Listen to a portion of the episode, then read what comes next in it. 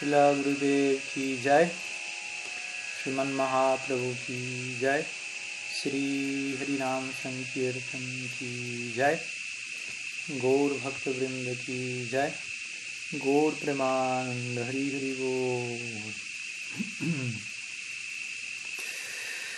Bien. Pues muy buenas tardes a todos, muy buenas noches, muy buenos días, dependiendo dónde se encuentren. Y bueno, un gusto nuevamente poder estar compartiendo con todos este día. Perdón por la demora. Y vamos a, a comenzar con cualquier pregunta que puedan tener. Aquí veo que han enviado algunas ya vía chat, por lo que vamos a, a comenzar con ellas y luego si hay alguna otra consulta pueden ya sea enviarla vía chat por escrito o anunciar que, que tienen una pregunta y eventualmente pasaremos la voz para que la presenten. Entonces la primera pregunta es eh, presentada aquí por Martín. Dice así, ¿podría dar algunas ideas acerca de la línea que separa nuestro libre albedrío de la voluntad divina o del plan divino del Supremo, en otras palabras, ¿qué tanto libre albedrío tenemos como jivas? Bien. Entonces, me recuerdo un seminario que hicimos hace unos años ya, que justamente el título era básicamente ese, ¿no? Era ¿qué tan libre es, es nuestro albedrío? ¿Qué tan libre es nuestro libre albedrío? Porque de por sí la, la expresión libre albedrío denota esa, esa noción, libre. Y nosotros por libre entendemos libre. ¿no? O uno generalmente suele pensar en términos de blanco y negro muchas veces. ¿no? Algo es libre o no lo es. Mientras que en verdad uh, hay puntos intermedios también, desde ya.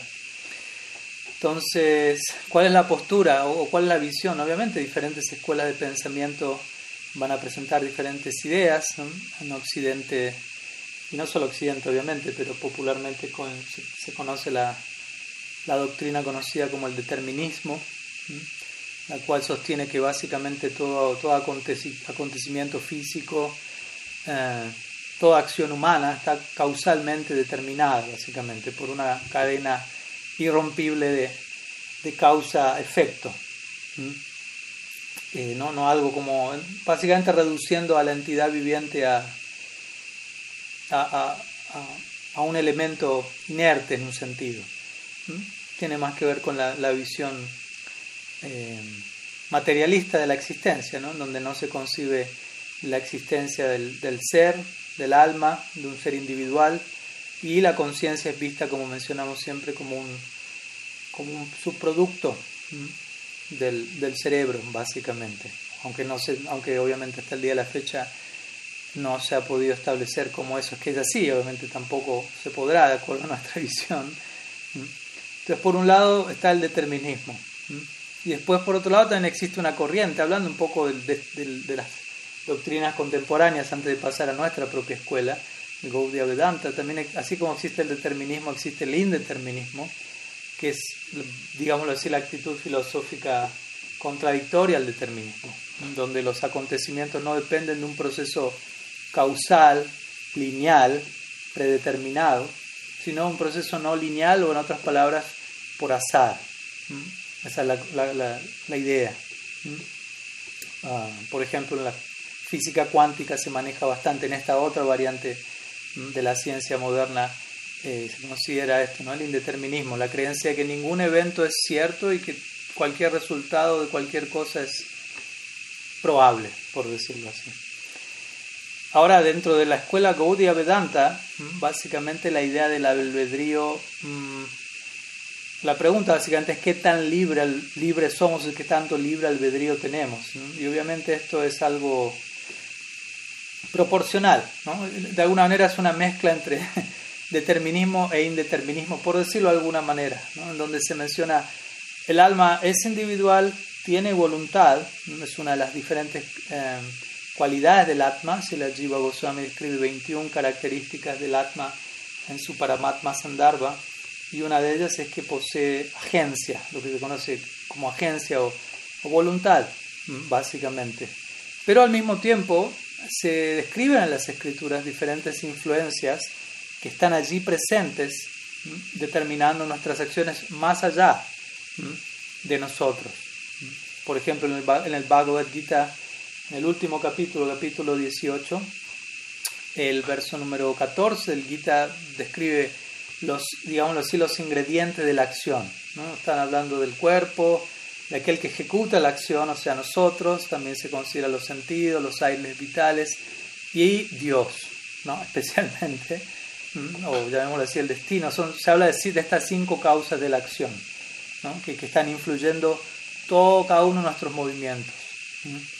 Cuerpo, eh, ser, nosotros como ser espiritual, los sentidos, los aires vitales con sus diversas, diversas funciones, los diversos pranas, y en última instancia Dios, uh, el sancionador supremo. Entonces, el alma sí tiene un, un libre albedrío, el alma tiene agencia, inicia una acción, la cual es ejecutada eventualmente por cuerpo, sentidos, de vuelta aire, aires vitales, pero todo esto en la medida que ello sea sancionado por Dios. Entonces, aunque tenemos libre albedrío, se dice que el mismo no es independiente de todos los factores que permiten la acción. En última instancia, Dios, cuando digo Dios en este caso me refiero más bien a la forma de Paramatma, que es la idea más cercana a Dios, que al menos la mayoría de nosotros tiene en relación a Dios como sancionador, administrador cósmico, eh, más ligado a este mundo y a nosotros. Todo eso está más ligado a Paramatma que a Bhagavan, quien está principalmente, eh, exclusivamente Bhagavan Sri Krishna especial envuelto en su Swarup. Entonces, Paramatma es el sancionador antaryami en el corazón y desde ese lugar no es que podemos hacer lo que queremos y nos damos cuenta. Tenemos libre albedrío, pero la palabra libre no indica absoluto. No tenemos un libre albedrío absoluto. Más bien tenemos toda una serie de limitaciones que nos acompañan y que van obstruyendo, que nuestra libre expresión como producto de nuestro karma previo. Entonces, obviamente, en la medida en que alguien um, logre básicamente liberarse de su karma previo, actuar de una manera apropiada, ejecutar acciones más y mejor, cada vez mejor dirigidas, uno podría decir que adquiere mayor capacidad, mayor libertad. De vuelta, no es blanco o negro. Si yo deseo saltar por la ventana y volar por el cielo, no lo puedo hacer. En ese sentido, no tengo el libre albedrío suficiente, digámoslo así, que me permita eso. Necesitaré nacer como un ave en mi próxima vida y allí poder satisfacer esa, esa demanda de manera plena. Quizás me pueda tirar por ala delta o algo así, pero eso no lo es todo. Eh, y dicho está de paso decir, ¿no? no es el propósito de la vida experimentar todo aquello que uno probablemente ya experimentó en otras especies. Entonces, por otro lado, Krishna dice en el Bhagavad Gita ¿no? ideas que parecen resultar donde que describen al alma condicionada y donde parece que no hay libre albedrío en absoluto. ¿no? En el capítulo número 3, el verso 27, Krishna dice, Prakriti kriyamana ninguna sarvasaha ahankara vimodatma kartahamiti manjate. Dice, el alma que está eh, confundida, afectada por, por, las gunas de este plano, por ahankara, prakriti kriyamana ninguna karma, se cree la autora de actividades que en verdad son llevadas a cabo por las tres gunas. Entonces allí también se describe un poco la psicología del alma condicionada, en donde uno, ¿cómo decirlo?, se cree el, eh, el, el, el, intérprete, por decirlo así, el autor exclusivo de las acciones que uno ejecuta, y cuando uno piensa en esos términos, probablemente lo más probable es que más bien las gunas lo están moviendo a uno como un títere, porque como dijimos previamente, el alma tiene libre albedrío, pero junto con la expresión individual del alma, en el marco de su karma y demás influencias, hay otros factores que influyen en la acción. Por lo tanto, uno no es absolutamente libre. Al menos estamos hablando en el plano físico y condicionado desde ya. El Vedanta Sutra y otras escrituras sí describen que cuando el alma alcanza la iluminación, eh, se vuelve Satya Sankalpa, en un sentido obviamente, ¿no? Satya Sankalpa significa, en este caso, que alcanza todo lo que desea. Obviamente la idea aquí significa que un alma iluminada sabe qué desear, desea lo correcto y por ende esos deseos se vuelven realidad. Entonces eso tiene mucho que ver con eso, aprender qué desear y en la medida que deseemos lo correcto, naturalmente vamos a ver cómo todo eso correcto que deseamos se vuelve más y más realidad y muchas veces cuando las cosas no salen como queremos, más bien están indicando que, que aún no sabemos qué queremos o creemos que sabemos, pero eso no es lo más beneficioso para nosotros. Entonces, es relativo qué tanto libre albedrío tiene uno como jiva, eso va a depender de, qué también ha utilizado ese libre albedrío. Me explico, por eso hablamos de almas liberadas y almas condicionadas, son, todas son jiva, ¿no? Nitya Bada Jiva, Nitya Siddha, Sadhaka, diferentes tipos de almas en diferentes condiciones, expresando su libre albedrío en diferentes proporciones, habiendo escogido apropiadamente. Y una vez que uno eligió apropiadamente de la mejor manera por siempre, ya no hay una segunda opción, podríamos decir, porque cuando decimos libre albedrío, básicamente estamos hablando entre elegir entre dos cosas. Por decirlo así, obviamente hay más de dos cosas, pero en pocas palabras resumámoslo a dos, Krishna Maya. ¿Mm? Si yo, les doy a ustedes una elección, pero no hay más que una elección, no podemos hablar de, de libre albedrío, ¿Mm? que, porque no tengo otra segunda opción con la cual elegir.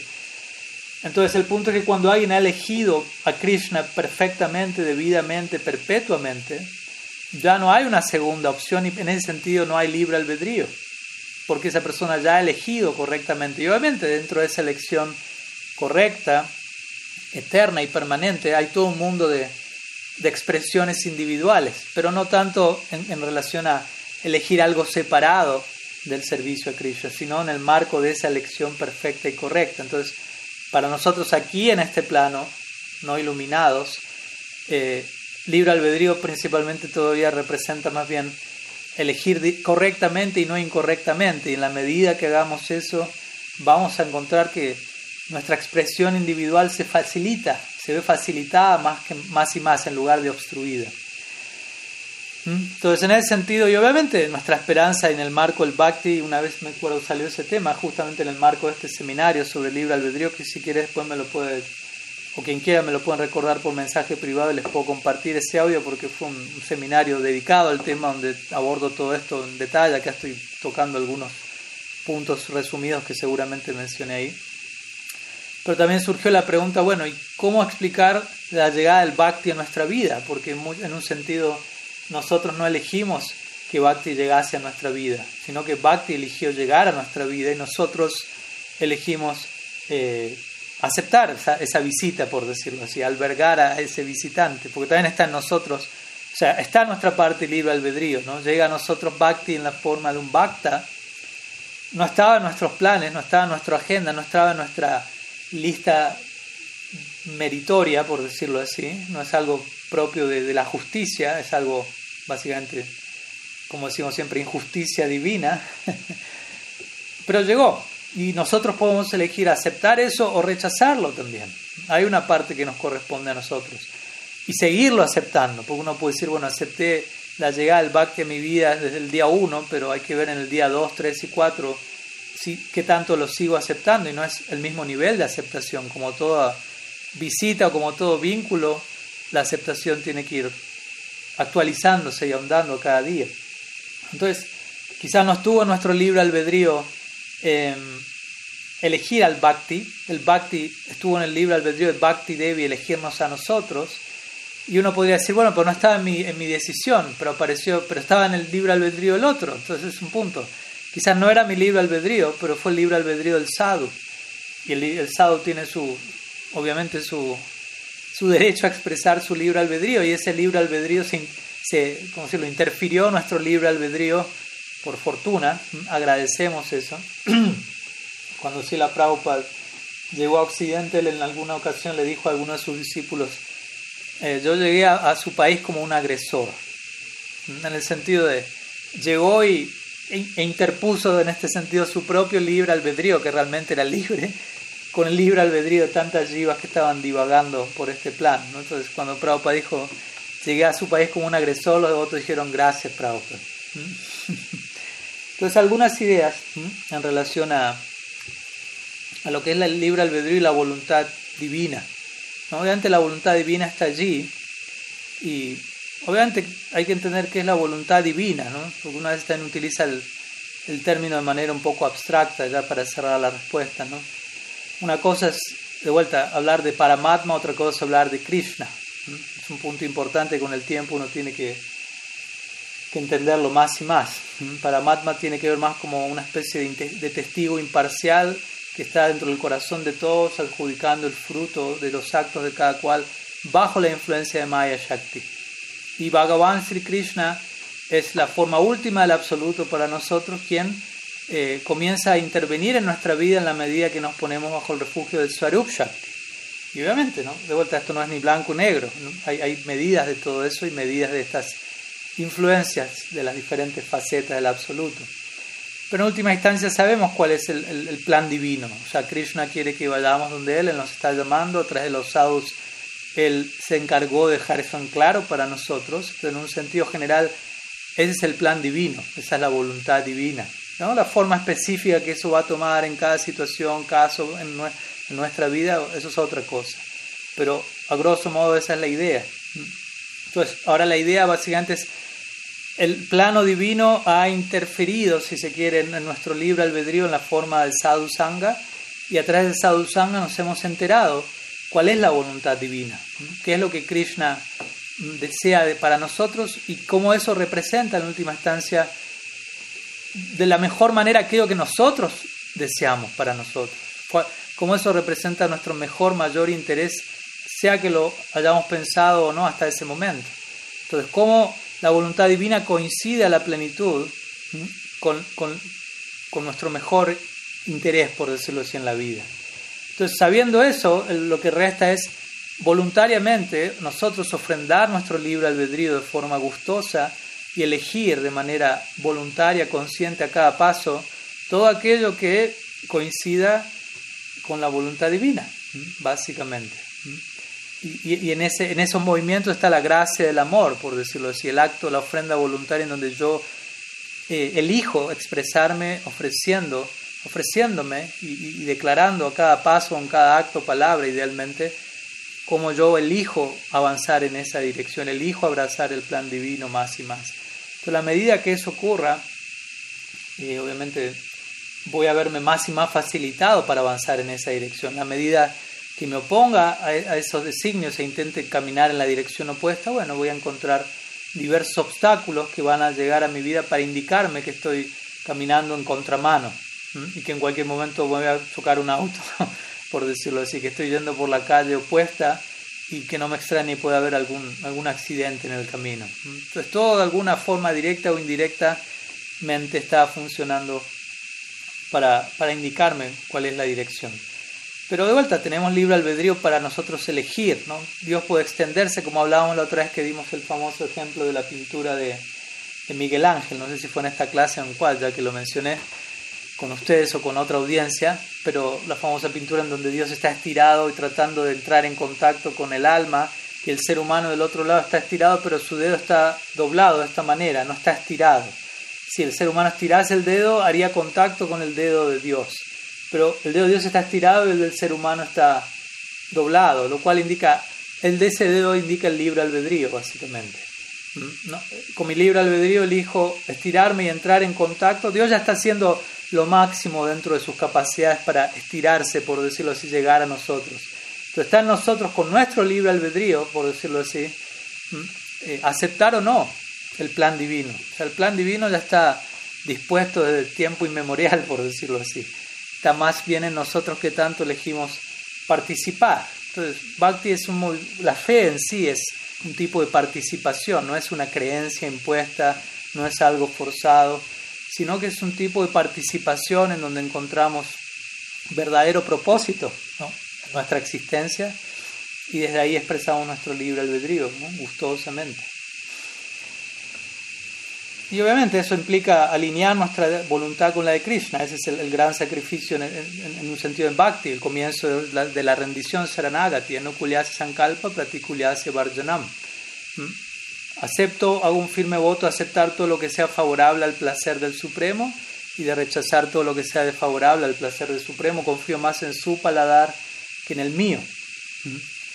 Entonces, en ese sentido puede parecer que estoy renunciando a mi libre albedrío, pero no, voluntariamente escojo eso, sabiendo, entendiendo, habiendo comprendido, sintiendo la inspiración suficiente para dar ese paso, ¿no? eso lo mejor para mí. Y una vez que un devoto accede al plano espiritual, se adentra en el lila, allí cada devoto va a tener su individualidad, su personalidad, sus gustos, pero se explica que los gustos de cada devoto están de tal manera configurados, digámoslo así, que únicamente existen para dar placer a Krishna. Entonces, si a un devoto le gusta comer más un tipo de fruta que otra, no es desde un lado de explotación egoísta como uno quizás lo entendería aquí, sino que todo eso únicamente proporciona mayor y mayor placer a Krishna, aunque por fuera pueda parecer que cada cual está teniendo sus gustos y disfrutes separados. Todo eso que vemos especialmente en Krishna Lila corresponde con dar placer a Krishna. No hay otra, otra noción, como dije hace un rato, en, la psicología de los habitantes del mundo espiritual. No hay una segunda opción aparte de darlo todo al centro. Eso significa ser un habitante del mundo espiritual. Como diría Silasya Maharaj, allí el centro está en todas partes. Todo recuerda al centro, todo nutre el centro y todos están sirviendo a ese centro. Y el centro obviamente está reciprocando en conformidad.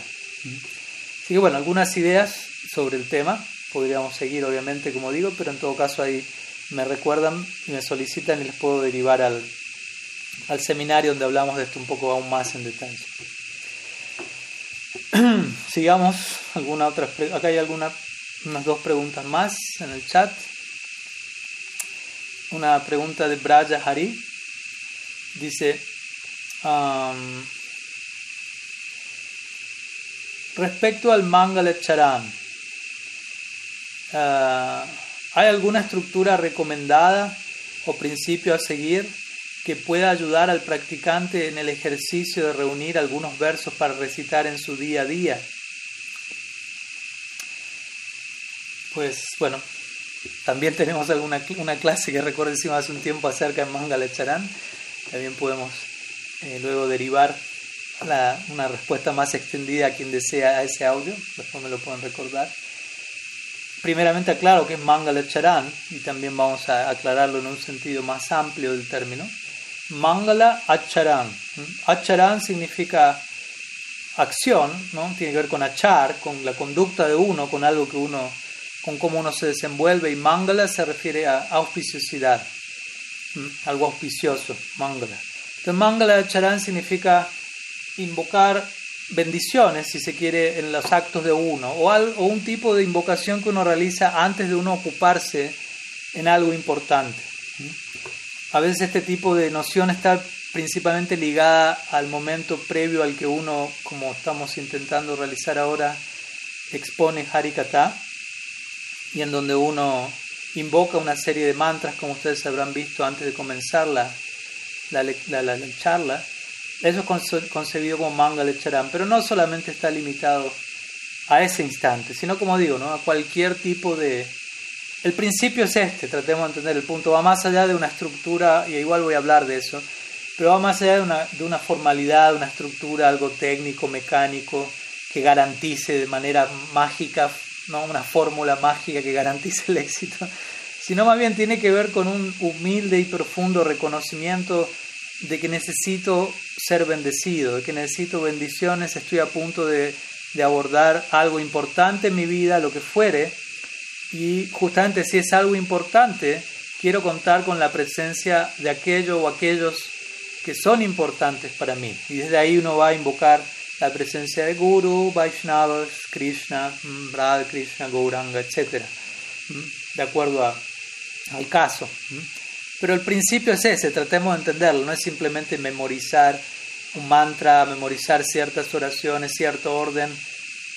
El punto es volvernos eh, unidades dependientes, ¿no? asumir en ese momento la necesidad de bendiciones, estrictamente hablando, no es que necesitamos bendiciones solamente cuando se está por dar de algo importante, necesitamos bendiciones a cada momento, porque estrictamente cada momento, en cada momento se está por dar algo importante.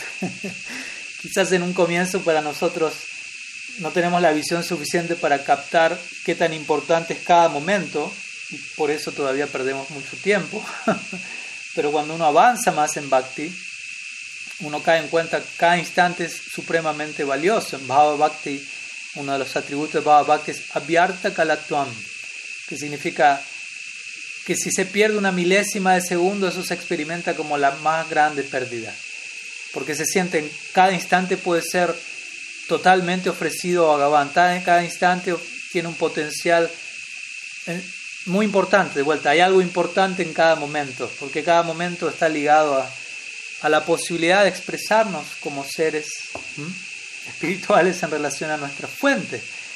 Entonces, no debo esperar a que haya algún evento, muchas veces lo que entendemos como importante es algo muchas veces que nos tiene a nosotros en el centro, o en donde nuestro ego se siente especialmente afectado para un lado, para el otro, pero eso no necesariamente es algo importante, en realidad algo importante es justamente, comienzo mi día, eso ya de por sí es algo importante, y hay mangala charana, hay mantras que uno puede recitar al apenas uno abre los ojos, por decirlo así, eso es lo ideal, al menos como Gaudiya Vaishnavas tratamos de, de seguir ese, ese, dictamen, ¿no? levantarnos y prender el celular, no es precisamente Mangala Charan eso. Entonces antes de comenzar, eh, hoy en día el celular reemplaza eso, antes de hacer cualquier cosa, el celular está allí sonando, vibrando en la mano, en el bolsillo. Pero Mangala Charan debería estar allí antes, ¿no? Cuando yo me levanto, antes de irme a dormir, antes de entrar al altar, antes de prender Harikata, lo que fuere. Diferentes formas que esto toma. ¿no? Antes de honrar prasad, uno recita oraciones, antes de cantar japa, al, ver a la Idad, al ver a Sri uno invoca diferentes sonidos sagrados para, para uno concientizarse más de, de qué tan, tanta bendición uno necesita y qué tan bendecido es de por sí cada momento y qué tanto uno necesita concientizarse de eso. Ahora yo imagino, obviamente, por lo que veo aquí, um, no sé, la pregunta tiene aquí algunos versos para recitar en el día a día, alguna estructura recomendada. Pues no hay una línea determinada, eso es algo que más bien se determina también en base a, la escuela a la que uno pertenece, a, su propio guru, ¿no? a cierta linaje que, que va a tener cierta afinidad o, o énfasis y también con el paso del tiempo a a la propia afinidad que pueda despertar en uno, va a haber cierto direccionamiento para allí o para allá, etc. Se va a volver todo más y más específico. Pero de manera general, como para igual decir algo al respecto, una estructura que dentro de todo se sigue es más o menos la que, y no es que me pongo yo de ejemplo, sino más bien de mi parte trato de seguir el ejemplo de, de otros sadhus. Generalmente es se invoca la bendición de Sri Guru, de los Vaishnavas, luego se pasa a Gaura Lila, obviamente Guru Vaishnava también tiene que ver con eso, la, extensión más inmediata de nuestra vida al Gaur Lila. Entonces luego, y obviamente cuando digo Guru Vaishnava hay infinitos mantras que uno podría recitar para cada uno de ellos y para todas las demás secciones que voy a mencionar, por lo tanto no es que voy a mencionar uno u otro. Yo en lo particular elijo los que ustedes conocen, aunque también hay otros, a veces varío, a veces sumo, o antes de un Harikata obviamente entrego una versión más, más resumida de ello, pero quizás en mi, en mi práctica personal, en mi vayan diario, recito una versión más extendida de ello, o también recito otros mantras en, en otras direcciones, etc. Pero en general, como digo, el orden Mm, dentro de todo estipulado es Guru, Vaishnavas, eh, Gauranga, mm, Nityananda, o Gauranga, Gadadhar, Panchatattva. Mm, de allí de Gaur Lila pasamos a Krishna Lila, Krishna, Sri Radha, Radha Krishna. Y muchas veces suelen terminar, al menos este tipo de Mangalacharan antes de Harikata, a veces se finaliza con una oración a Srimati Tulsi Devi o Brinda Devi, dependiendo del caso, quien es representan, quien representa la dádiva del bhakti. Entonces, esa es una estructura general, como digo. Ahora, obviamente, si por ejemplo uno está a punto de recitar eh, un tipo de shastra en particular, hay ciertos pranam mantras también, no sé si uno va a recitar el Bhagavatam, hay ciertos pranam mantras más ligados al Srimad Bhagavatam. Eh, si uno va a recitar, no sé, una obra de Sanatan Goswami, uno puede invocar el pranam mantra de Sanatan Goswami. ¿Se entiende? Si uno está, no sé, dando Harikata el día de aparición de, de un, de una charya en particular, uno puede invocar el pranam mantra de esa charya en particular. Entonces existen ese tipo de, de sensibilidades también, de consideraciones.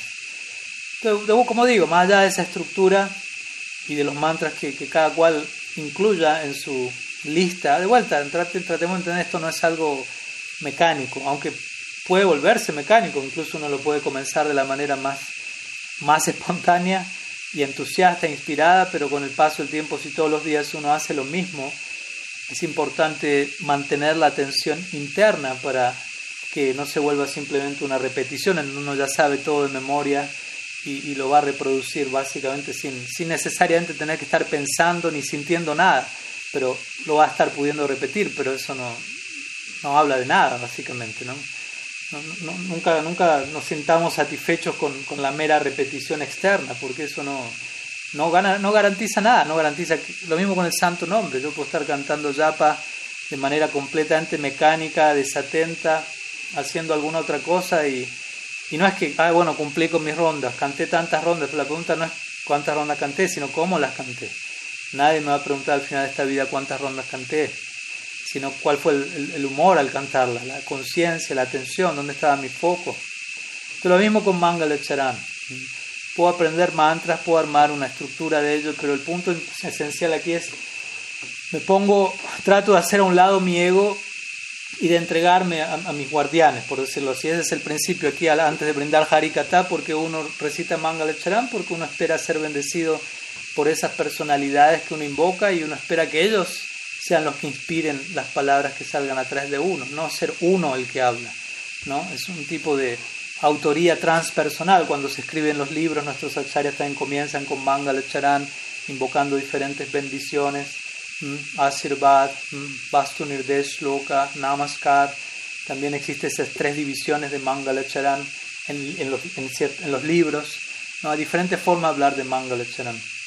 Pero el principio es ese tratar de eh, ocuparnos en acciones trans egoicas, ¿no? que nuestro ego quede a un lado y que en última instancia sea Bhagavan y sus agentes lo que, los que inspiren la acción de uno. Por eso cuando uno va a dar Harikata, a uno le ofrecen una, una asana, es a veces llamada Vyasasana, pero el asiento no es para uno. A veces uno puede rechazar el asiento no, no, no, para mí ese asiento no, pero en realidad no eso es una muestra de ego más que de humildad, porque uno está pensando que le están ofreciendo el asiento a uno, cuando el asiento es para, para el Shastra, el asiento es para, para aquel que se supone que va a hablar Harikata, que no es uno, uno no debería pensar eso, entonces uno debería aceptar eso, ok, este, esta asana es para el Bhagavatam, esta asana es para el Sri Guru, para los Vaishnavas, Hari Guru, Vaishnavas, quienes van a inspirar idealmente esta exposición y yo oro para simplemente poder ser un instrumento. Entonces, en pocas palabras, esa sería básicamente la, la idea detrás del manga, la echar en el espíritu, a, ejecutar en, en, cualquier momento en que uno invoque este, esta solicitud de, de bendiciones. Bueno, sigo. Tenemos una pregunta de Chandana, la madre Chandana dice así, Maharaj, uh, ¿podría emplear las razones por las que Madre Sita retorna al bosque de nuevo? Pues sí.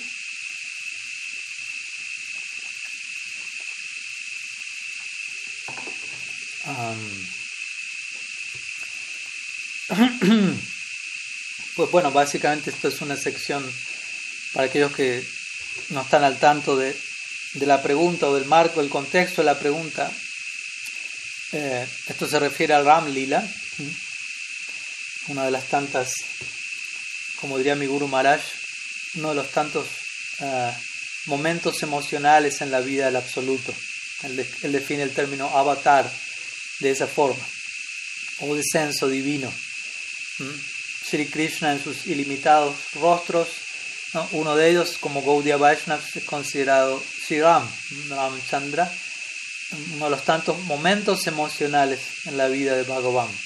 Bhagavan posee todo un caleidoscopio de bhava, de éxtasis, de diferentes eh, matices de emociones y, los va saboreando no solo dentro de un mismo lila, que ya vemos que eso ocurre, por ejemplo en el Krishna lila, el, ha sido llamado Akila Rasambrita Murti por Rupa Goswami, o la personificación de todo raza, y quien saborea diferentes razas de todas las perspectivas posibles, pero al mismo tiempo en muchas otras expresiones, él continúa saboreando diferentes tipos de humores. Bhagavan se encuentra, como decimos siempre, abocado a ese propósito. Lila, juego divino, rasa, ashwadam, saborear diferentes em, tipos de raza, diferentes tipos de experiencia extática. Entonces, Sierra Machanda representa una faceta muy específica de esto. Mientras que Krishna es conocido como Lila Purushottam, o la, persona suprema en su rol de abocado al lila de, de pies a cabeza, al juego divino, olvidado de su divinidad por completo en Brindavan, etc., como bien sabemos. Sri Ramachandra es denominado Maryada Purushottam, que significa, estos días hemos, estábamos hablando en Maryad, cuando, en nuestro seminario al inglés de etiqueta Vaishnava, entonces Maryad significa algo así como rectitud, o conducta apropiada, en este caso de acuerdo al Dharma, de acuerdo a los códigos eh, sociales, morales, éticos, muy específicamente eh, en la forma de Ramachandra, quien aparece como un rey, un Raj, como un rey ideal, básicamente, como el ejemplo perfecto de un gobernante. Todo lo que no encontramos hoy en día en la clase gubernamental, todo eso que no se encuentra, se encuentra en Sri Ramachandra de forma eh, al extremo, básicamente. Él, él, se adhiere al principio del Dharma en base a lo que a él le corresponde ser como, como rey, al extremo, al, máximo de las consecuencias sin importar el precio que haya que pagar. Esa es el, una de las enseñanzas centrales de este Ram Lila. Hasta qué punto uno puede abrazar el Dharma, ser una buena persona, alguien recto, veraz, en este plano. Obviamente, en este plano y al mismo tiempo vemos que alguien que hace lo que él hizo no es de este plano, nadie de este plano puede hacer eso.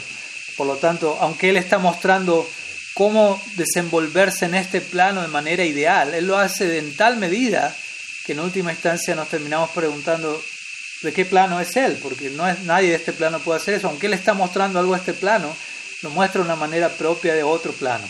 Y obviamente sabemos que él es Bhagavan mismo. Todo claro esto, ¿por qué? Porque tiene que ver con la pregunta. En la dinámica de este Ram Lila, como ustedes saben, no voy a obviamente a narrar en detalle semejante historia porque es muy abundante y muy, muy hermosa, ¿verdad? Narrada en el Ramayana.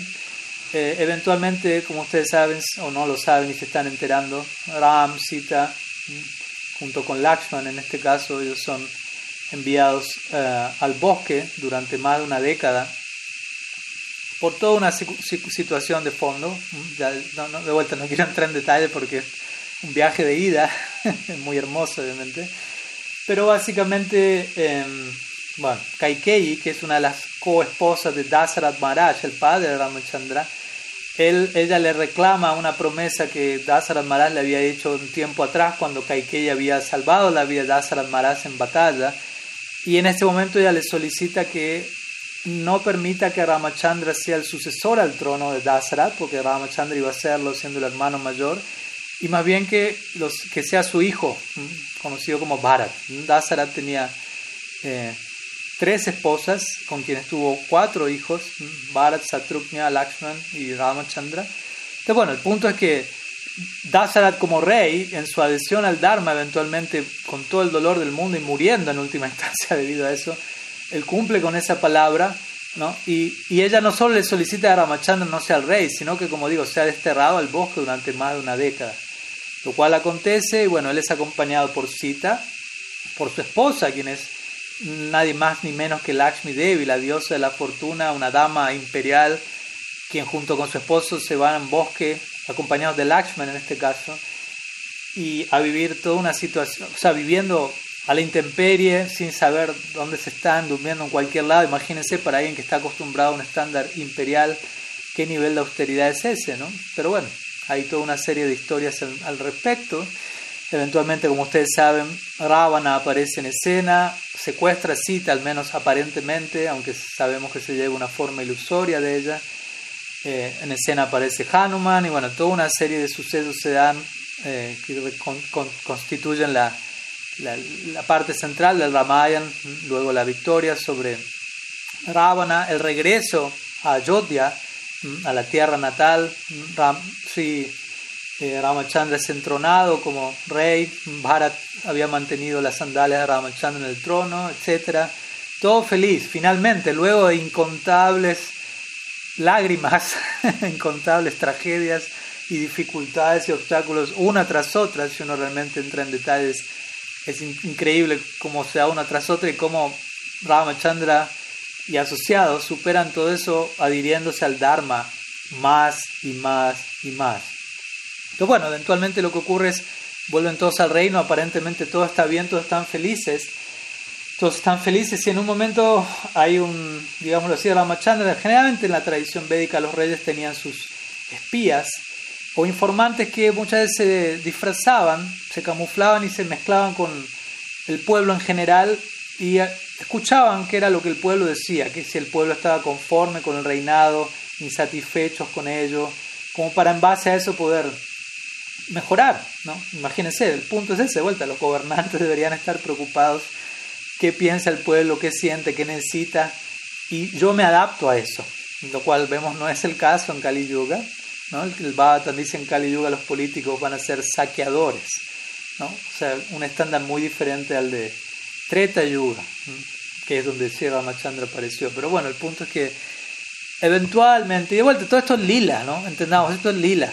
Aunque toma la forma de tragedia y toma la forma de algo supremamente indeseable, todo esto es parte del juego divino del Ser Supremo. Sitaram se mantiene eternamente asociados en, en Ayodhya, en el mundo espiritual, pero en la tierra, así como Krishna sale de Brindavan, así como Mahaprabhu acepta sannyasi, sale de Navadvip, en, el Ram Lila existe esta misma variante de, destierro, de separación, porque es el lenguaje que necesitamos nosotros en gran parte para acceder a la unión con el Ser Supremo, porque nosotros estamos en separación. Entonces estos lilas en separación vienen, vienen de alguna manera como un espejo.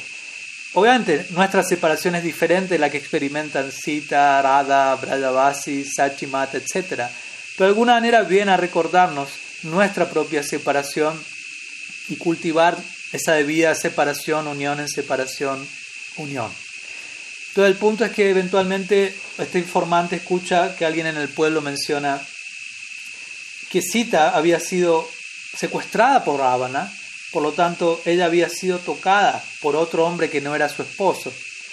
Y la crítica era dirigida hacia Ramachandra, quien había aceptado de regreso a su esposa quien había estado en las manos de otro hombre y tratemos de en este momento viajar en el tiempo dentro de lo posible y entrar en la psicología de esa época y cultura, lo cual no es tan fácil.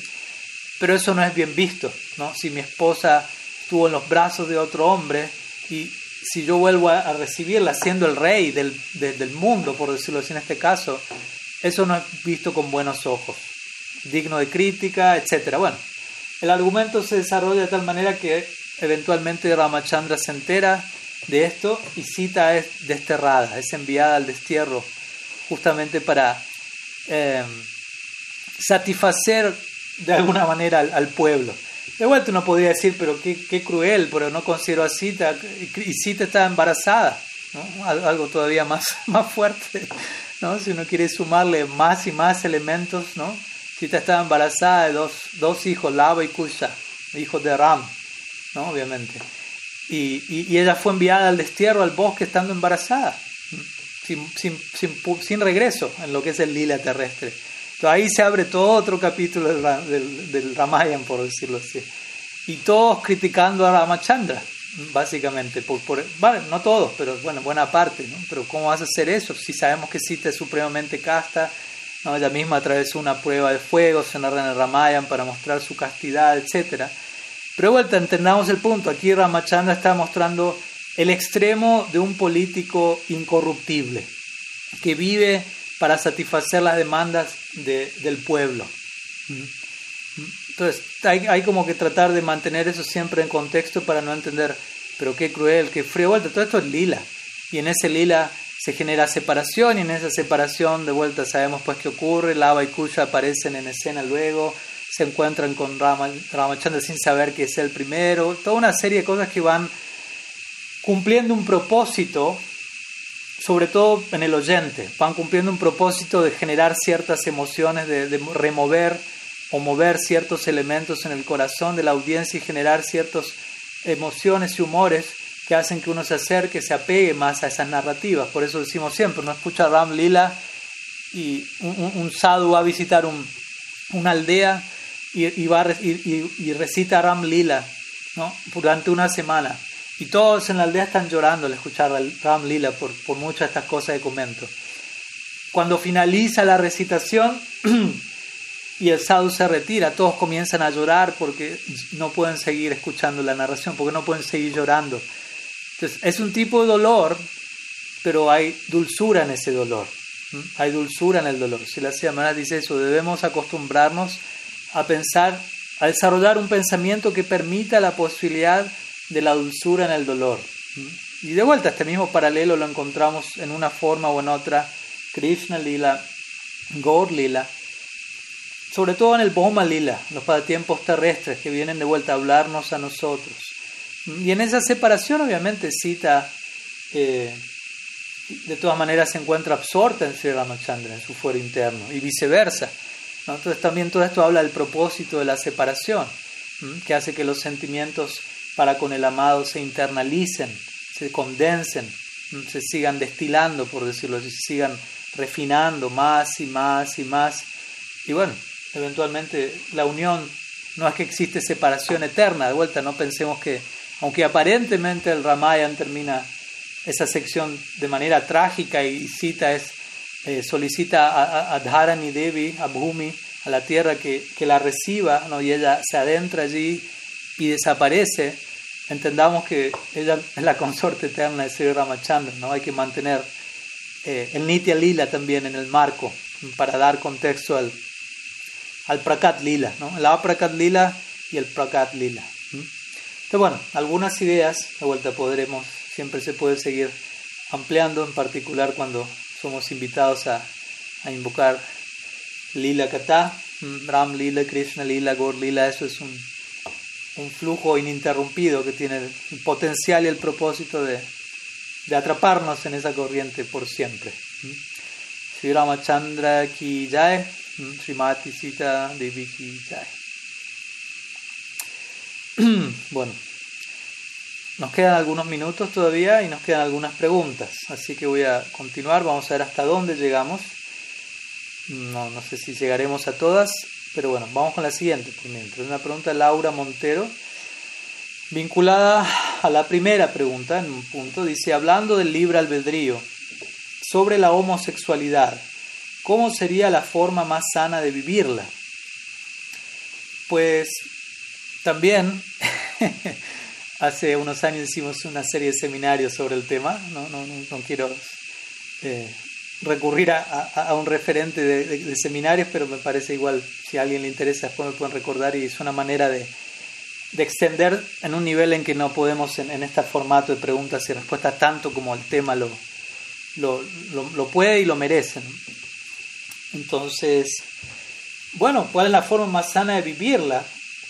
No sé si la pregunta tiene que ver más como en relación a aquel que, que es homosexual o aquel que está relacionado con alguien que es homosexual. Sea cual fuera el caso, se aplica en ambas direcciones, tiene que ser algo saludable. Y algo saludable, obviamente hablando desde nuestro marco filosófico y de nuestro estilo de vida, pues estamos presentando este mensaje en ese contexto en particular. La homosexualidad debe ser considerada en un sentido como la heterosexualidad. ¿A qué me refiero con esto? ¿No? Y espero que se entienda. Por un lado es algo a ser en última instancia trascendido, pero al mismo tiempo es algo a ser debidamente sobrellevado mientras eso no sea del todo trascendido. ¿Y por qué digo ha de ser trascendido? Porque es el, hecho de que yo sea o me considero, me declare homosexual, o heterosexual, de vuelta, no estoy haciendo diferencia en este caso, no deja de ser lo que en sánscrito se llama upadi.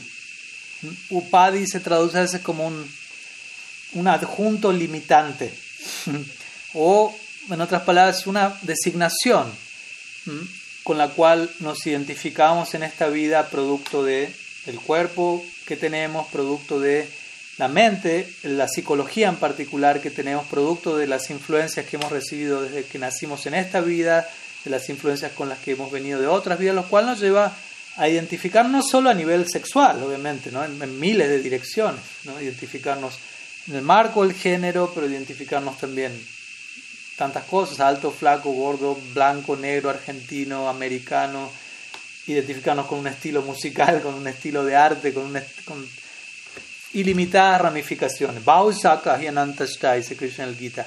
Vyabhyasa yatmika buddhi ekeha kurunandana Bhausaka Hyanantashta budayva vyavasainam. Él dice, la inteligencia del alma en este plano está ramificada, ramificada perdón, en ilimitadas direcciones y en la medida que eso esté allí, esa persona no va a poder enfocarse exclusivamente en la dirección de mi persona. Entonces con esto obviamente no estoy condenando la homosexualidad en lo más mínimo, ni tampoco la heterosexualidad, pero tampoco la estoy, digámoslo así, uh, sobredimensionando, porque también podemos caer en eso, en el nombre de no condenar algo, podemos también terminar defendiéndolo más de la cuenta, o, dándole un peso o, un, sí, o una dimensión que, que deberíamos estarle dando al potencial de nuestra conciencia. ¿no? Digo esto como para tratar de sentar una, un punto medio a la hora de hablar de este tema y cualquier otro tema. Pero desde ya que, que si alguien en esta vida en particular, porque es importante entender eso, que alguien en esta vida posea esa, esa inclinación en cuanto a su naturaleza adquirida, no quiere decir que en todas sus vidas pasadas fue homosexual y lo seguirá siendo. Y lo mismo se aplica para heterosexual. Ni siquiera podemos hablar de, una misma forma, una misma especie. Todo eso va mutando. Entonces, también es importante mantener todo eso presente como para ubicar cada cosa en su lugar y no sobreidentificarnos en una dirección o en otra. Pero el punto es ese, si yo en esta vida tengo eh, una naturaleza con la, en la cual yo me identifico como alguien homosexual. Necesito estar eh, balanceado en esa naturaleza. Obviamente, necesito tener un estilo de vida en donde, en, donde ese tipo de, de inclinación se vea debidamente satisfecha. Ahora, cuando digo debidamente satisfecha, es debidamente satisfecha, no excesivamente, o, no debidamente como yo considere debidamente.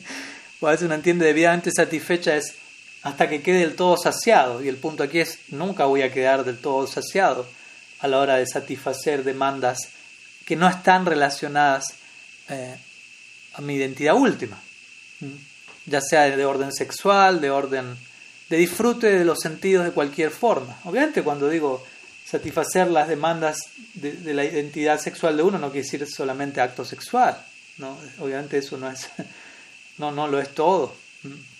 Uno necesita tener presión, uno necesita quizás tener un compañero, una compañera, la mayoría, al menos obviamente también conozco practicantes eh, homosexuales que son monjes, también es un punto, no es que por ser homosexual eh, la vida monástica está prohibida, ¿no? porque vida monástica es vida monástica, sea uno homosexual o heterosexual, pero uno tiene que tener una naturaleza afín a eso, entonces también conozco casos de practicantes homosexuales que, que llevan vida monástica, y hay lugar para, para ellos, para ellas.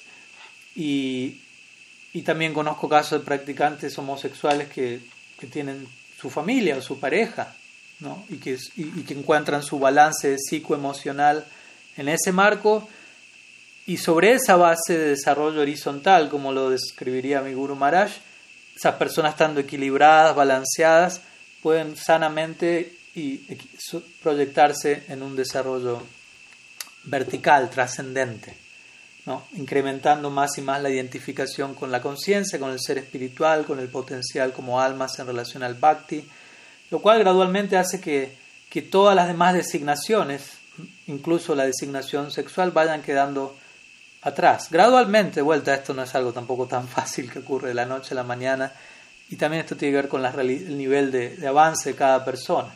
Entonces la forma más sana de vivirla, yo diría en resumen, obviamente, sería esa. Y para aquel que, que, que, no, que no posee esa naturaleza, pero que sí de alguna manera está conviviendo con alguien que sí la tenga, bueno, la, la manera más sana es respetando eso, permitiendo eso, pero también, eh, como digo, ayudando a esa persona a no quedar únicamente identificada como mm, soy homosexual, soy heterosexual. Obviamente alguien que no está practicando vida espiritual, uno no se va a meter en la vida de esas personas y tratar de forzarlos a, trascender eso, pero alguien que voluntariamente, oficialmente elige practicar bhakti, naturalmente tiene que entender que, bueno, la práctica del bhakti tiene que ver con sarvo para divinir muktam, esa es la definición básica que se da al bhakti, quiere decir liberarnos, trascender toda forma de designación en última instancia. ¿Mm? Y eso obviamente implica incorporar una designación eterna, una identificación eterna. Y obviamente ese es un proceso de transmutación, de traslado gradual, puede tomar años y vidas. ¿Mm? Y mientras tanto, cada cual, como digo, tiene que estar satisfecho en su naturaleza adquirida, sea casado, sea monje, sea homosexual, sea heterosexual pero establecerse en una plataforma donde también uno pueda conducirse con principios favorables a la práctica espiritual. Porque también, ¿cómo decirlo? Esto va más allá de la pregunta, pero está ligado de alguna manera.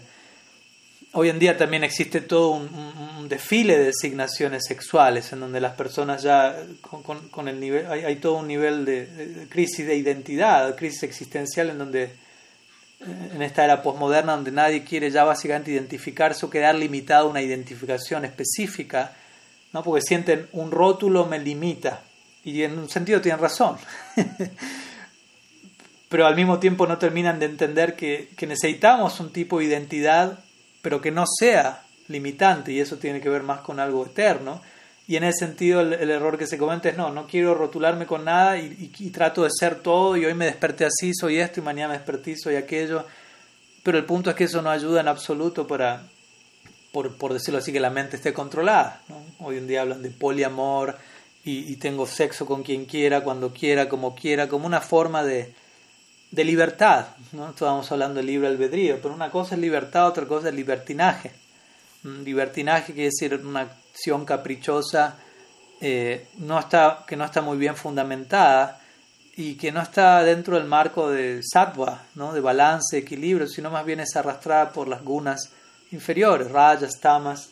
Y aunque parezca que yo hago lo que quiero, en realidad yo estoy siendo completamente manipulado por mis bajos instintos. Entonces es una cuestión de, de, utilizar ese termómetro, qué tanto estoy bajo el control de la situación, qué tanto mi mente está bajo control, qué tanto soy yo realmente el que elige, o qué tanto simplemente estoy siendo arrastrado por un oleaje tras otro dentro de, mi mente. ¿no? Entonces, chitta britti niroda, uno tiene que controlar el oleaje mental. Entonces, sea homosexual, sea heterosexual, monje, casado, lo que fuere, uno tiene que establecerse de tal manera en su vida, en el mundo, que uno esté llevando una vida sádvica, por empezar, estable, balanceada, virtuosa, si se quiere, y gradualmente avanzando en la dirección de la trascendencia. Entonces, esa es una idea general, obviamente después cada caso específico seguramente requerirá su, su seguimiento personalizado y, y, consejos más, más puntuales, pero bueno, alguna idea general y como digo, si a alguien le interesa, me acuerdo que dimos no solo uno, sino dos seminarios eh, uno tras otro, como de unas dos horas cada uno hace unos años, así también podemos compartir ese material eventualmente.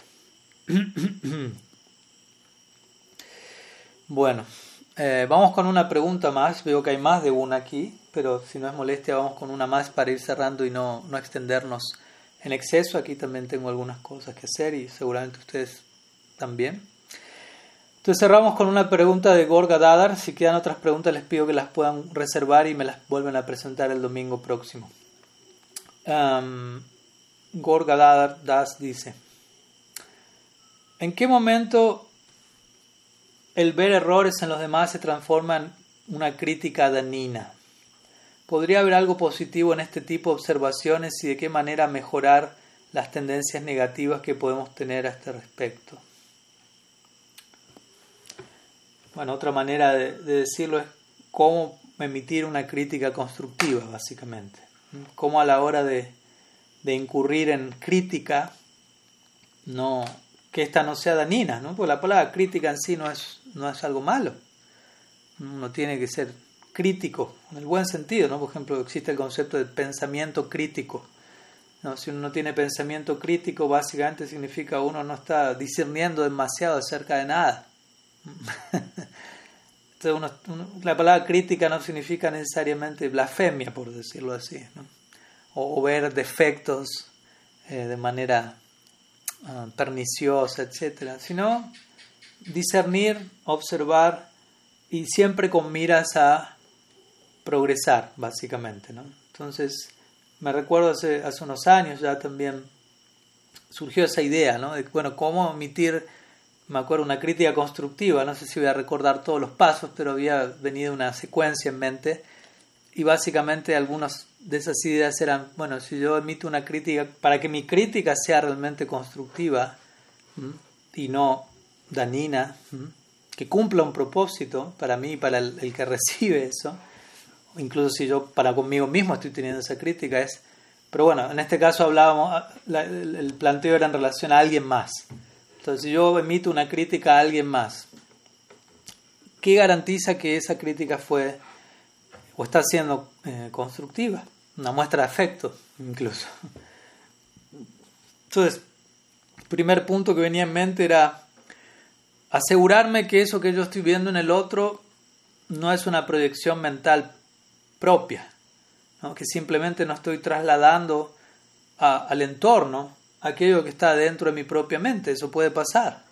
Obviamente no siempre necesariamente va a ser así, por eso uno también tiene que tomarse el tiempo y analizar y, y tener en claro el panorama y no dejarnos impulsivamente llevar por, por, por lo que fuera, una proyección emocional. A veces uno está demasiado cargado emocionalmente y realiza toda una serie de proyecciones que están muy desfasadas de la realidad.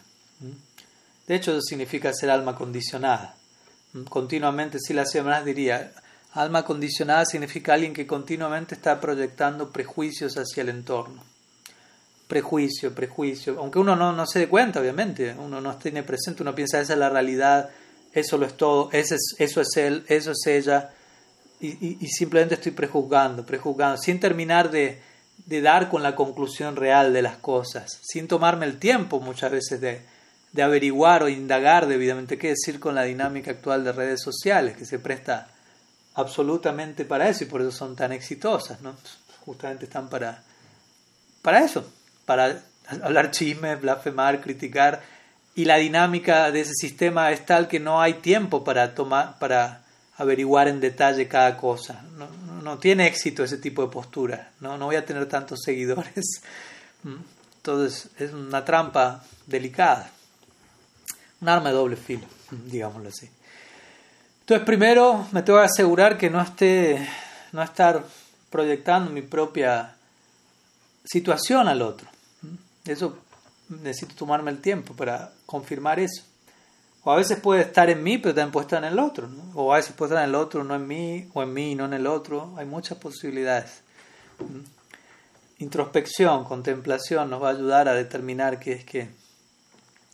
Luego, eh, no solamente asegurarme eso, sino preguntarme para qué estoy emitiendo esa crítica. Si, si confirmo o no, esto que estoy viendo está en el otro lo estoy, obviamente después hay niveles, ¿no? Lo estoy pensando, lo estoy diciendo, si eso ya sale de la boca se vuelve más concreto, ¿no? se vuelve más comprometedor la respuesta que se espera de mí ante eso que yo diga, si lo pienso de alguna manera es más fino, más sutil, aunque no deja de generar una reacción. Entonces la segunda pregunta es esa, ¿no? Eso que yo estoy viendo en el otro y que corroboré que el otro tiene, ¿por qué me permito verlo o por qué me permito decirlo? ¿Con qué intención? Con la, me tengo que asegurar con la intención de ayudar al otro. Básicamente. Porque hay, hay, un interés compasivo, hay un interés en que esto que yo me permito ver, que yo me atrevo a decirle al otro, es con la idea de ayudar al otro. ¿no? Y, de vuelta uno tiene que ser introspectivo, tiene que preguntar. Y, y probablemente muchos de esos ejercicios uno va a comprobar no quizás la mayor parte de esos ejercicios. en que yo veo algo malo en el otro, algo criticable en el otro, probablemente cuando yo me analizo veo, no hay en mí compasión al, yo permitirme ver eso. Y entonces, ¿qué es? Es un movimiento evasivo, es una crítica destructiva, y, esa eso y lo destructivo es para mí, por empezar. Ni siquiera tanto para el otro. El otro quizás nunca se enteró porque tal vez es algo que yo lo albergo en mi cabeza o que a veces lo digo pero ni siquiera me atrevo a decírselo al otro, lo digo a terceros, lo hablo por detrás, lo cual es peor aún. Y el, la persona más damnificada ahí terminó siendo yo.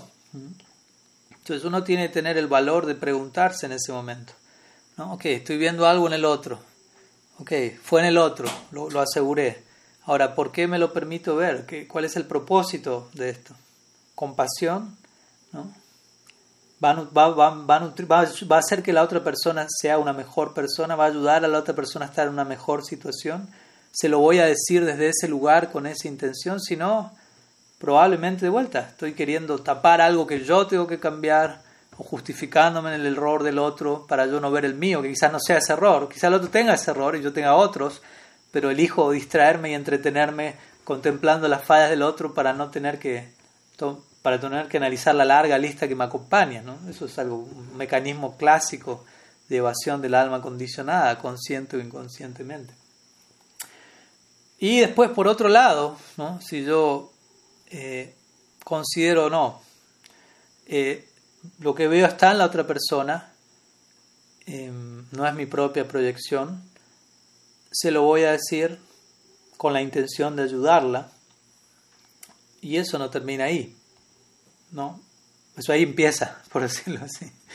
Pues yo me tomo el atrevimiento de abrir mi boca y decirle a alguien, obviamente, idealmente de forma constructiva, lo que fuere, que hay que cambiar, mejorar, lo que fuere, inmediatamente lo que yo también estoy diciendo junto con eso, sea que lo diga o no, es cuentas conmigo para ayudarte a cambiar eso y yo voy a estar a tu lado para acompañarte y apoyarte hasta que superes eso porque es el, mi compromiso al yo estar diciéndotelo. O sea, yo no te voy a decir tienes que cambiar esto, que te vaya muy bien, suerte, y yo me retiro. No, no le voy a lanzar al otro, por decirlo así, esa carga y yo inmediatamente me voy a lavar las manos, como se dice. No, Entendamos este punto, responsabilidad, una de las palabras que más nos deberían gustar, escuchar. Uno de los conceptos favoritos idealmente en nuestra práctica y a veces son las palabras que más escalofrío nos dan. Pero el punto es ese, ¿no? Todo es sumamente comprometedor, ¿no? nuestra relación, nuestras interacciones, lo que decimos, lo que pensamos, todo eso nos va atando en un sentido favorable o desfavorable, por decirlo así, liberando o atando en el sentido favorable, pegándonos a un sábado, lo que fuere, o atándonos en un sentido desfavorable. Entonces debemos volvernos cada vez más selectos, más conscientes de cómo elegimos dar cada uno de esos pasos. Entonces si yo considero, tengo la valentía suficiente y atravesé todas las etapas previas, ¿no? De ver, ok, no fue algo mío, está en el otro, tengo la intención de ayudarlo compasivamente y lo pronuncio, entonces yo me comprometo junto con eso a acompañar a esa persona a superar, a superar eso y de vuelta yo a estar muy atento a que ningún, todo eso que yo le digo al otro, primeramente ver qué tanto eso puede estar en mí y si está en mí en alguna medida trabajar y dar el mejor ejemplo para incluso ayudar al otro a superar eso mismo en él, en ella.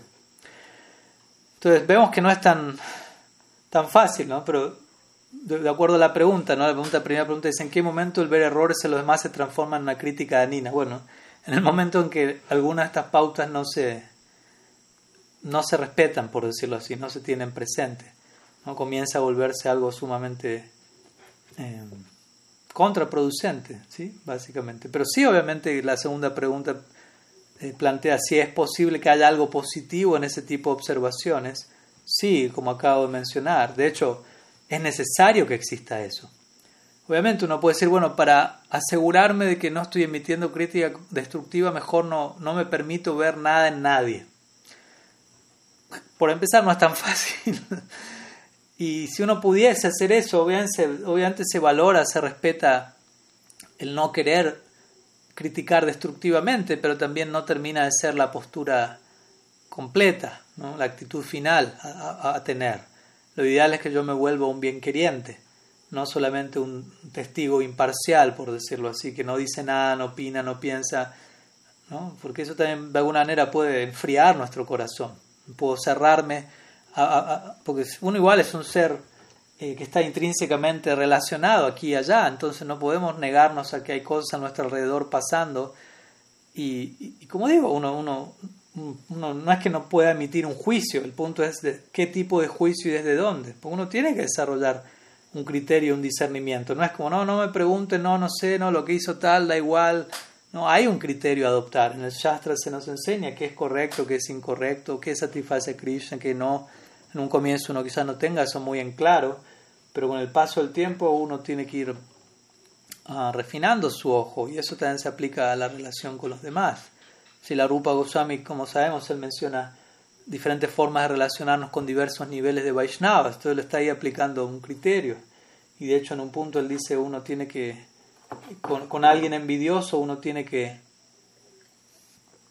que tomar una distancia prudente.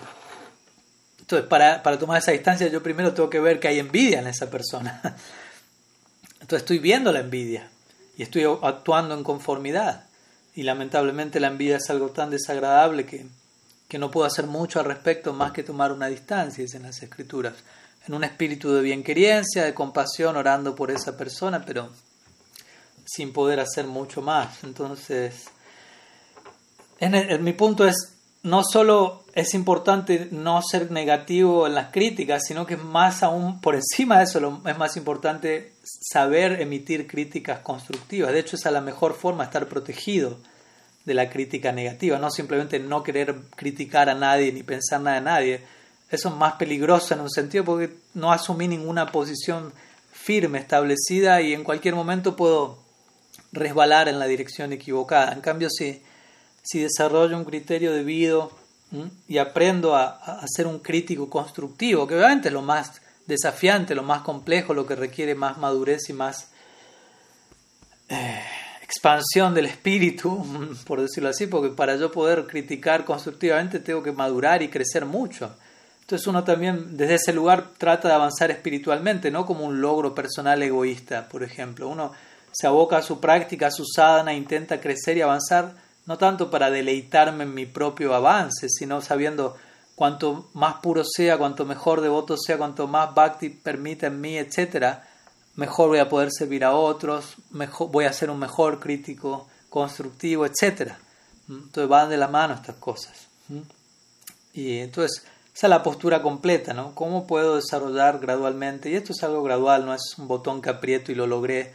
No necesita experiencia, atravesar situaciones, tener buena guía, aprender bajo ese refugio y a poco se va despertando en uno una visión, un criterio, y, hay experiencias que van confirmando ese criterio en una dirección, en otra se sigue refinando con el paso del tiempo y así sucesivamente. Entonces sí, hay algo muy positivo y muy necesario en este tipo de observaciones. Todo el mundo está muy necesitado de verdadera crítica constructiva, porque mera crítica destructiva eso es algo absurdo, ¿no? o alguien que no se quiera comprometer, como digo, crítica constructiva compromiso. La mayoría de las personas le, escapan al compromiso y prefieren no hablar nada de nadie o hacerlo todo por detrás o mantenerlo en sus propias mentes y, siguen en el mundo del prejuicio y de la crítica destructiva, pero no lo exhiben, no tienen la suficiente integridad, valentía para confesar eso y trabajar sobre eso y, y qué decir, comprometerse con ser un crítico constructivo, con todo lo que eso implica, acompañar a quien yo le, aquella persona en relación a la cual yo emito una crítica constructiva, pero necesitamos crecer todo eso, si no nuestras relaciones no van a poder fructificar, no va a haber verdadera comunicación, no va a haber verdadera profundidad en el diálogo en algún punto con nadie, porque en algún punto, sobre todo en nuestras relaciones más cercanas, siempre sale algo a la luz que podría mejorar, que podría cambiar, que podría ser criticado constructivamente. Entonces, si yo simplemente paso por alto, paso por alto, claro, si yo tengo total trascendencia y tolerancia, quizás no veo nada y soy un tan bhakta y veo el potencial espiritual en cada cual, pero la mayoría de nosotros no están en esa posición. No estamos en esa posición. Entonces necesitamos asumir una, una postura ante esas cosas y, y, cuidar y valorar nuestras relaciones, justamente tratando de... Y obviamente siempre ver algo bueno, ¿no? Ese es un punto también que con esto cierro. Este es un punto también que me faltó sumar a la lista de, de qué hacer para una crítica constructiva, ¿no?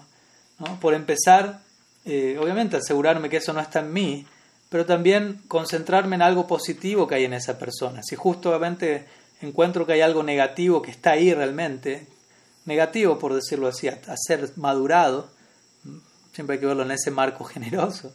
Al mismo tiempo, dedicar cierta atención a ver algo positivo y ver cómo ese algo positivo está ahí y eso me inspira para ayudarlo a, esa persona, ayudarla a, superar lo que le quede por superar.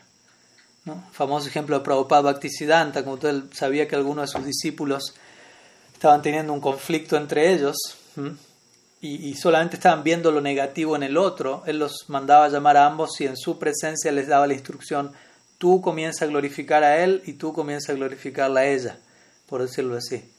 Como forzándolos a salir del marco negativo, crítico, en donde uno terminaba limitando y resumiendo al otro a esa falla, lo cual es algo sumamente desproporcionado y, cruel y, y, para uno, como digo, ¿no? limitar al otro a una falla que incluso quizás pasó hace 30 años y no darle al otro la chance de cambiar, etc. No, a ver, ve algo bueno. Y ellos estaba su guru delante, de por medio, dando la instrucción, por lo tanto se vieron forzados a la fuerza, tuvieron que ver eso, lo lograron ver y en ese momento que vieron algo bueno, vieron algo bueno, una cosa buena, pero luego vieron dos cosas buenas, tres cosas buenas y eventualmente entraron en esa frecuencia de apreciación y la frecuencia de desprecio quedó atrás.